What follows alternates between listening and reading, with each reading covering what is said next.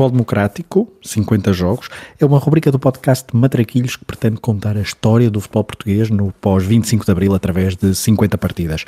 Até ao 50 aniversário da Revolução, vamos por ordem cronológica, revisitando jogos e protagonistas que, com as suas histórias, contam a narrativa do futebol democrático.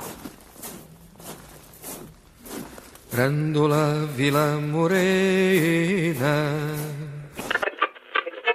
bola para Portugal, vai Éder, vai Éder, vai Éder, vai Éder, chuta, chuta! Gol! Gol! Gol!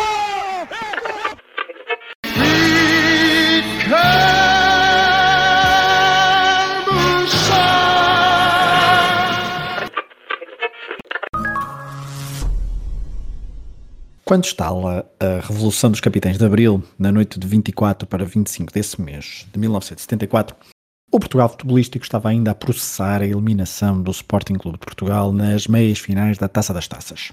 Ao final da tarde, dia 24, o Clube Leonino jogou a segunda mão na Alemanha, frente ao Magdeburgo, depois de um empate a uma bola em Alvalade. Os alemães foram mais fortes e venceram por 2-1, com as crónicas do jogo a realçarem um falhanço de Tomé perto do fim que daria o empate no jogo e o apuramento para a final da competição 10 anos depois da conquista do mesmo troféu pelos Sportinguistas, com o gol que ficou conhecido como o Cantinho do Moraes. Se Tomé tem feito esse golo, talvez o primeiro jogo desta rúbrica fosse a final da Taça das Taças, que o Magdeburgo acabaria por vencer em Roterdão frente ao AC Milan, treinado por Nereo Rocco. Por isso, temos de avançar uns dias. O país estava em clara ebulição. As ruas andavam ocupadas por manifestações de alegria, respirava-se de forma diferente em Portugal. Mas mesmo assim o futebol não parou. A revolução dá-se de quarta para quinta e no fim de semana estão agendados jogos dos oitavos de final da Taça de Portugal. O Sporting, que havia ficado retido na fronteira em Badajoz devido à Revolução, depois do presidente João Rocha ter arranjado um voo especial de Frankfurt para Madrid, Lá consegue então chegar a Lisboa um dia antes de jogar a 28, em casa, frente ao Belenenses, derrotando os azuis do Restelo por 2-1. Mas no dia anterior, a 27 de abril de 74, há dois jogos, em Faro e no Bessa. No portal Tovar FC, o autor Rui Miguel Tovar escreve o seguinte sobre os primeiros golos em liberdade do futebol português. Dois dias depois, à queda do Estado Novo, e já com o Marcelo Caetano de férias políticas na Madeira, Juntamente com o Mérico Tomás, o futebol aí para as curvas como se nada fosse. É a jornada da Taça de Portugal, oitavos de final. Há dois jogos à mesma hora da tarde. Um no Bessa, outro na Tapadinha. Todos os outros estão marcados para o dia seguinte, um domingo. E agora? Quem marca o primeiro gol revolucionário? Quem? Aos 12 minutos, o Boa Vista aproxima-se da baliza do Famalicão com perigo e sai a festejar. Obra de Cássio, a Cássio Casemiro, de cabeça. Acácio é um médio vigoroso, sem medo de nada. Joga 5 anos no Boa Vista e ganha duas taças de Portugal, em anos seguidos, 75 e 76. Curiosamente, também é seu o segundo gol revolucionário, aos 33 minutos. Acaba 5-1 para o Boa Vista e no outro jogo da tarde, Atlético e Farense empatam 1 a 1 após prolongamento. Fica aqui então registado primeiro gol pós 25 de Abril da Cássio Casemiro, que depois, como treinador, seria campeão em Marrocos. Qual é afinal o nosso jogo inicial nesta caminhada por 50 partidas que marcam o futebol em período democrático? Temos de avançar até 9 de junho de 1974. Estádio do Jamor. Final da Taça de Portugal entre Sporting Clube Portugal e Sport Lisboa e Benfica. Os dois maiores clubes portugueses até então, eternos rivais de cidade. O Sporting chegava a essa final como campeão nacional, sob o comando técnico do açoriano Mário Lino, e com os golos de Yazalde, avançado argentino, o Chirola, que alinhava em Alvalade desde 1971. Curiosamente, estes dois grandes protagonistas do Sporting 73-74 não estarão no Jamor, por razões bem diferentes. Estamos no final da época desportiva de 73-74 o campeonato havia terminado umas semanas antes, com o título do Sporting a ser consumado na última jornada na margem sul do Tejo, frente ao Barreirense. Vitória por 3-0, com o Iazalda a marcar o último gol do Sporting nesse campeonato. O seu 46 um recorde ainda hoje em vigor, na altura batendo o de Fernando Peiroteu, que em 46-47 tinha marcado 43 golos. E Azalde marcou quase 48% dos 96 golos do Sporting nesse título uma máquina de fazer golos que teve dois merecidos prémios nesse verão de 74. O primeiro foi logo a bota de ouro europeia, sucedendo a Eusébio, que havia sido pela segunda vez o melhor marcador dos campeonatos europeus em 72-73. O segundo prémio foi a chamada à seleção argentina para disputar o Mundial de 1974, onde chegaria a marcar um golo. Aliás, é por isso mesmo que o avançado formado no Independiente de Avellaneda não esteve presente no Jamor naquela tarde de junho, por já estar concentrado com a sua seleção no Mundial da RFA. E Azaldo não fez qualquer jogo na Taça de Portugal 73-74, uma prova cujas últimas rondas, na altura, se disputavam no final da época, muitas delas, aliás, já depois do campeonato terminar. Voltemos ao contexto. O Sporting chegava como campeão nacional, o primeiro campeão da Liberdade, como ficou conhecido, mas nem por isso o seu histórico nesse ano frente ao Benfica era favorável. Na primeira volta, derrota por 2-0. Já a 1 de abril de 1974, em vésperas da Revolução, o Sporting recebeu o Benfica e foi derrotado por 3-5, num jogo marcado pela presença de Marcelo Caetano nas tribunas do José de Alvalade, naquele que foi um dos, ou mesmo o último grande evento público em que o último presidente do Conselho do Estado Novo apareceu. O Benfica no final da época 73-74 já não era orientado pelo inglês Jimmy Hagan, que tinha dado o tri no período 70-73. Fernando Cabrita, seu adjunto, assumir o cargo a meio da época e tentar até à última roubar o título de campeão ao Sporting, mas sem sucesso. A equipa de Mário Lino era um conjunto sólido e talentoso. Já falamos de Azaldo na frente, onde era assistido por Diniz e Chico Faria. Na baliza, Vitor Dama já era um símbolo do clube, com 26 anos. Na defesa, Manaca ou Carlos Alinho são nomes sonantes a que se juntavam os médios brasileiros Dé ou Wagner Canutilho.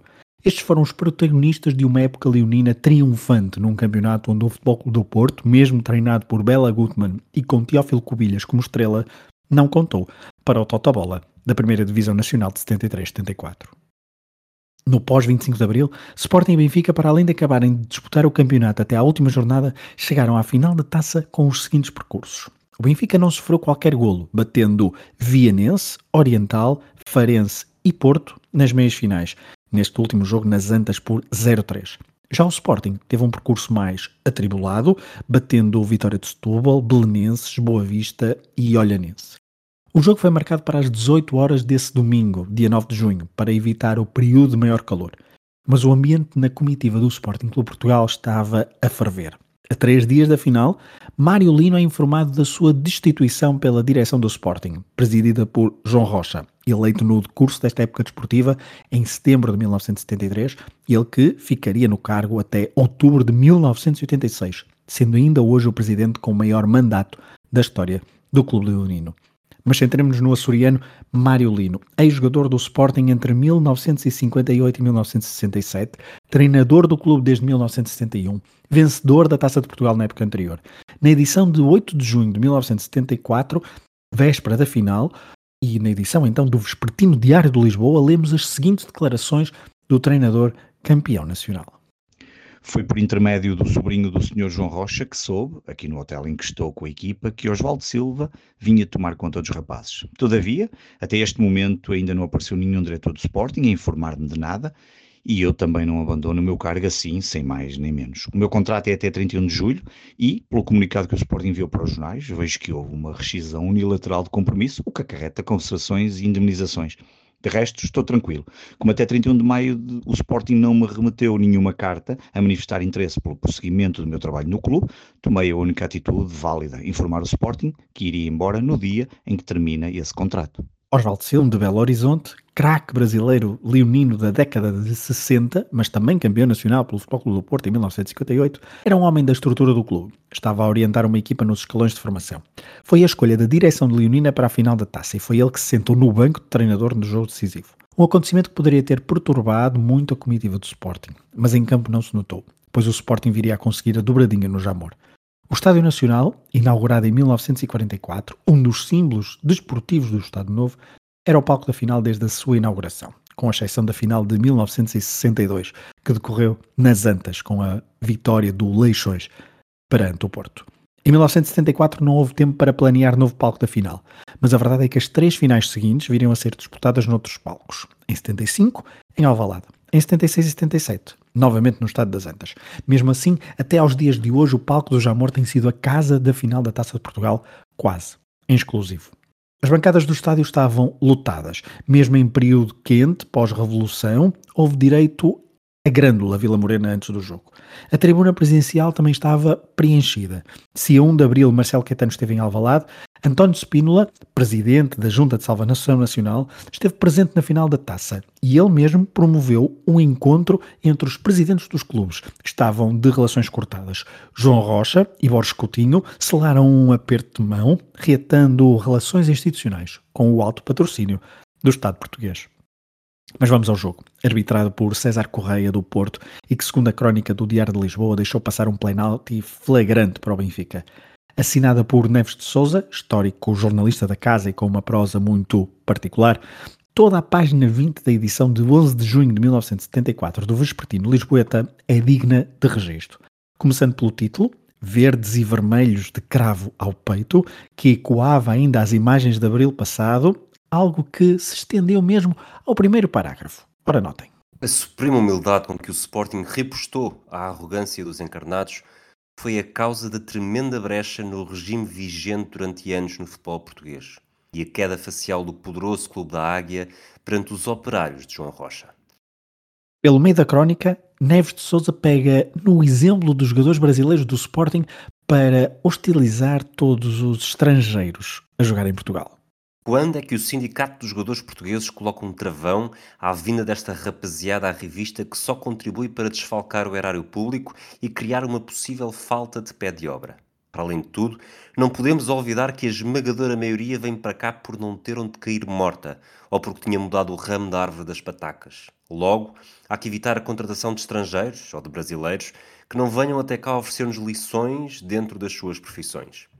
Isto é Neves de Souza, bem ao seu estilo, e ele que consegue mesmo terminar uma crónica de um jogo destes com uma alfinetada ao Benfica, clube que até então só alinhava com os jogadores portugueses. Como é que o Benfica vai fazer daqui por diante? Aceitar estrangeiros no seu plantel ou fechar a porta aos jogadores de Angola, da Guiné, de Moçambique? Vamos para a solução da fala portuguesa? Estou farto de rir só a pensar nisto. Deixamos Neves de Souza, sublinhando que o programa político do MFA dos seus 3Ds foi bem conseguido: democratizar, descolonizar, e desenvolver. Já percebemos que o Sporting levantou o troféu nessa tarde-noite do Jamor. O jogo teve direito a prolongamento, tudo por culpa de Chico Faria, que empatou o jogo bem perto dos 90 minutos regulamentares. O Benfica marcou primeiro ainda na primeira parte, ao minuto 32, por Nené, numa combinação com Jordão. Os encarnados controlaram o jogo, que foi vivenciado de perto pelos adeptos que cedo abandonaram as bancadas para se colocarem ao longo das linhas laterais e de fundo. E, claro, Houve invasão de campo quando o Sporting empatou perto do fim, assistência de Diniz na esquerda para o gol de Chico Faria, ele que depois viria a assistir Marinho durante o prolongamento para o gol decisivo. E aí, mais uma invasão de campo, que não seria a última, pois no apito final, aí sim tivemos então direito à definitiva festa dos adeptos, em pleno relevado, do Jamor.